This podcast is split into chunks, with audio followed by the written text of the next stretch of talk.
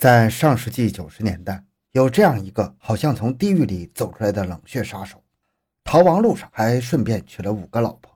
此人流窜了我国的十五个省份和地区，杀害无辜群众二十七人，甚至连自己的女友和年幼的儿童都不放过。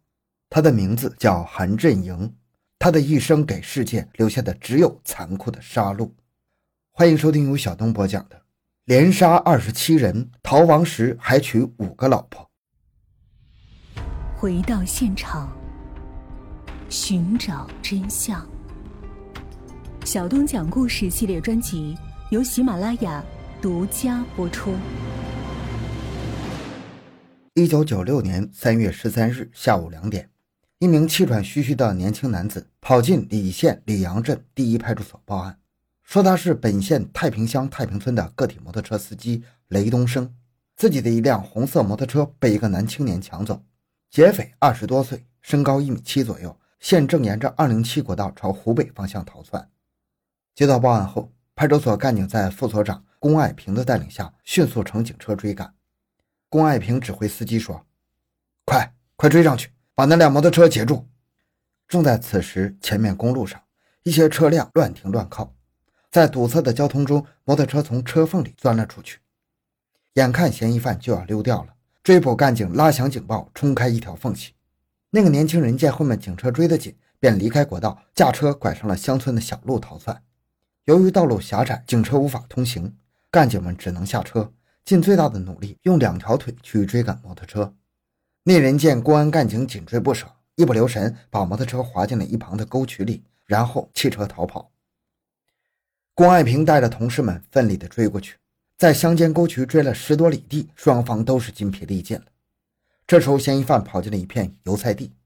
龚爱平看见前面低头劳作的群众，急中生智，对着前面的群众喊道：“前面跑的是一个外地流窜的抢劫犯，请大家动手抓呀！抓到的奖赏五百元，谁放跑的我就找谁算账。”这一喊，地里干活的群众纷纷拿起一旁扁担做武器，按照公安干警指引的方向包抄过去。那人一看这么多人过来，更加紧张了。他狗急跳墙的从口袋里掏出一沓钱，撒向身后的群众。而这时，李阳的农民群众没有去管那些钞票，而是按照公安干警的喊话，一步步的向嫌疑人逼过去。在人民群众和公安干警的前后堵截下，嫌疑人就此伏法。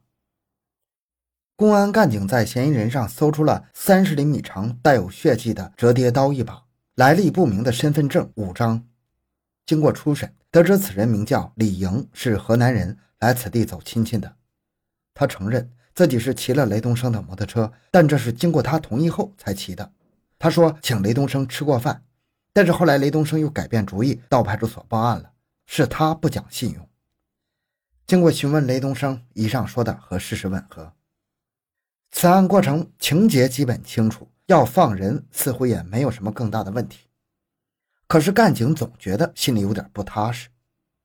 尽管李莹说是害怕别人追上来把自己当坏人才跑的，而当时撒钞票也是怕农民打他，但是县公安局副局长王胜博觉得这件事不简单呢。他找到县公安局长廖建华，说明了此案不是这么简单，应该仔细核查。他的想法立即得到了廖建华局长的支持和同意。要查明情况，就从折叠刀上的血迹和五个身份证上找突破口。刑侦技术人员很快送来了化验结果，刀上是人血，而且排除是李莹本人的血。刀上的血迹有新旧两种，分别是不同的血型，也就是说这是两个不同人的血迹。但是李莹还是拒不交代真实姓名和身份住址，也闭口不交代任何犯罪事实。他看到公安干警拿不出更多证据，就假装镇定。当警察追问刀上的血迹时，他有些顶不住了。当晚便在看守所里咬伤自己的舌头，造成口吐鲜血、有内出血和四肢抽筋的假象，要求进医院治疗。种种迹象表明，这个自称为李莹的人一定是身负重案呢。公安局马上采取了措施，一方面将李莹送到医院进行抢救，一方面加强看管。经过一天一夜的抢救，李莹终于脱离了危险。警察又把他送回看守所，并进行电视监控。李莹看到逃跑无望，就将塑料牙刷柄折断后磨尖，企图自杀，但这一举动又被同监室的犯人发现，自杀未遂。李莹的伎俩用完了，再次提审，要他交代刀上的血迹时，他讲了一个遭人抢劫、被迫自卫的故事。他这么说的：三月十二日，他在李阳镇乘坐一位三十多岁青年男子的摩托车，准备到李县的火莲坡去。车行至荒野之地，开车男子停车打劫，用双手掐他的脖子，要他交出所有的钱物。他一边佯装掏钱，一边掏出了这把折叠刀，趁其不备刺了那人一刀，才趁机逃脱。然后又花钱雇别人的摩托车回到县城。尽管李莹的话可信度太低，但是民警还是查到了那名叫刘杰毛的摩托车车主。而事实恰恰相反，那天到了半路荒郊野外的这李莹，为了抢车，拿出折叠刀朝刘睫毛连捅七刀。刘睫毛用手掌拼命顶住刀锋，才幸而逃脱，只是手掌差点被割断了。现在正在县医院抢救，尚未脱离生命危险。查到这个重要的情况，就如同久攻未破的堡垒打开一个缺口。第二天，汪副局长带领龚爱平副所长提审李莹。汪胜博一针见血地说：“李莹啊，我们根据你所交代的情况进行了核查，有充分的人证物证说明。”并不是李睫毛抢劫你，而是你抢劫了他呀！李莹的头上沁出了一层冷汗呢，防线正在一步步的崩溃。汪胜博按照案情分析会制定的方案，又及时抛出一颗重磅炸弹：刘睫毛已经在医院抢救无效身亡了。你也明白最后的下场是什么？希望你好好配合，彻底交代你的罪行。李莹听到这个消息，顿时脸上惨白，瘫软了下去。三个小时，他一声不吭，在下午终于开口了。这一开口就是惊人大案呐！他所交代的竟是一连串的人命案。一九七三年四月二十九日，韩振营出生于河南省镇平县彭营乡王庄村。因为上面已经有了三个哥哥，父亲又是疾病缠身，这个羸弱的家庭根本就不能再养一个孩子。于是，韩志营就被送给同村一位韩姓的人家。生性顽劣的他，只读到小学两年级就辍学了，八岁就开始流浪，后被湘潭遣送站遣送回河南。一九八八年，十四岁，因为打架斗殴被行政拘留十五天。一九九零年一月十九日，因为盗窃罪被判入狱九年，因在狱中表现良好，减刑两年。一九九五年一月二十五日，假释出狱，然而出狱不到半年，又因为抢劫盗窃被逮捕。后因病外出就医时，从医院逃跑。韩振营交代的第一起案件就是杀害了自己的女朋友赵艳霞。两人是在湖北沙市认识的。当时赵艳霞在一家美容美发店学手艺，和流窜至此的韩振营认识了。韩振营并不是穷凶极恶的长相，恰恰相反，他是个长相颇为清秀的男青年，加上能说会道，很快就俘获了赵艳霞的芳心。随后，二人回到张艳霞山西勉县的老家，想让韩振营在老家开个铺面，以后两个人结婚就在老家生活。可时间不长，耐不住性子的韩振营就带着赵艳霞离开了勉县。勉县太小了，根本安不下他的心呢。之后，赵艳霞就一路跟着韩振营风餐露宿。虽然日子过得苦，但是赵艳霞也没有想过离开韩振营，只是提出离家太久，想回家看看。韩振营拒绝了女友的要求，不让他走，这让赵艳霞很不高兴，再三坚持要回家。韩振营大为不满，冷冷地说：“你敢走，我就杀了你。”赵艳霞虽然有点害怕，但是她不相信自己跟了他这么久，真能对自己下得了手。单纯的赵艳霞不会想到，韩振营就是个冷血的动物啊，是捂不热的。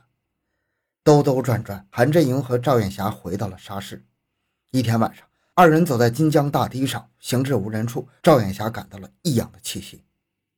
韩振营目光阴冷地望着他，说道：“沙市是我们相识的地方，就让我们在这里结束吧。”还没等到赵艳霞明白这句话的意思，只觉得脖子一凉啊，然后又是一股暖流顺着脖子流下来，随后栽倒在地。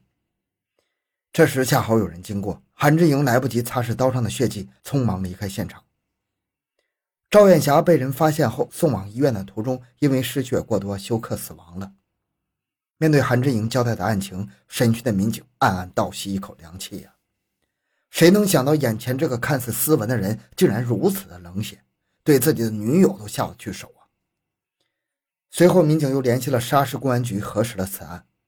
三月十六日，沙市警方赶到李县提审了韩振营。根据韩振营的描述和作案现场的勘查结果，确定赵艳霞的死确为韩振营所为。然而，这只是开始。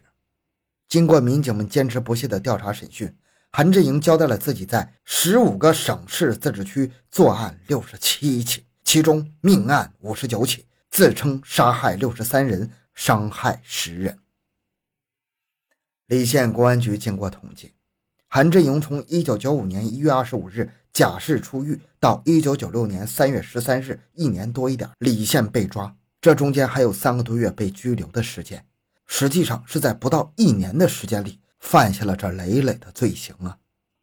九五年三月，武当山风景区，一名男青年正在拍摄风景照，被流窜致死的韩志营发现，趁其不备，从背后将男青年推下悬崖，致年轻人当场死亡。随后。韩志营花了近一个小时爬下山去，将男青年的随身物品拿走，包括金戒指、相机、现金、旅行袋等等。三月二十六日，韩志营窜至河南邓州，当夜翻入了西城区一户二楼人家，将熟睡中的韩继忠用铁锤砸死，抢走一千多元现金。六月，他又窜至了方城县，夜里十二点溜进县粮食局，将熟睡中的李老太太杀害。盗走金首饰、金条、玉佛像等贵重物品，随后卖了两万多元。几天之后，他在郑州市的马路上撞上了曲艺团的男演员三十八岁的胡某的自行车，差点将其撞倒。当时正处于失业状态的胡某心情不佳，就骂了韩振营几句。韩振营没有说话，只是眼里透出杀气。胡某看到韩振营的眼神里，也不觉得有点紧张啊。随后二人分开。韩振营并没有远离，而是又折返回来，尾随胡某。摸清了胡某的住址后，当天夜里故技重施，将熟睡中的胡某给砸死，又来到隔壁砸向了胡某的妻子和八岁的女儿。他随后将胡某家翻了个遍，随后逃离现场。直到三天后，胡某的母亲来找他，只见屋内绿头苍蝇乱飞，恶臭阵阵，随即报警。警方打开门一看，眼前的一幕让人不寒而栗呀。躺在床上的胡某和妻子的尸体已经高度腐烂了。万幸的是，八岁的女儿还有呼吸。只是经过抢救后，虽然是命保住了，却成了个痴呆儿。韩振营又交代，在赵艳霞的家里的夹墙内藏有二十七个死者的身份证和一笔巨款，还有几个金条。